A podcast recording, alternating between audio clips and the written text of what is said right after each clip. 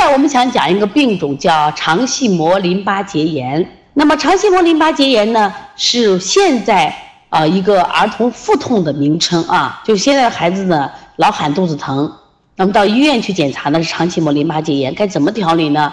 那经常有妈妈问到这样的问题啊。那么肠系膜淋巴结炎，它在西医里面它的解释是因为感冒病毒引起的肠系膜淋巴结炎，就是感冒了，孩子呢我们的一些淋巴系统就会做出一些反应，啊，它会。那么引起的什么肿大，孩子觉得我这肚子胀痛，主要在我们什么呀？肚脐右侧旁边啊。对于这样的，其实这个病不重啊，因为它时疼时不疼。这个课我也上过的啊。其实我们邦尼康小儿推拿几乎把所有的病种课，不管通 QQ 通过微信，几乎都上完了。希望妈妈一定要好好学习。对于这个病该怎么治理呢？其实我给大家推荐一个非常好的穴位，叫一窝蜂。一窝蜂治疗因为因风寒引起的这个腹痛。它在治疗肠系膜淋巴结炎的时候效果特别好啊！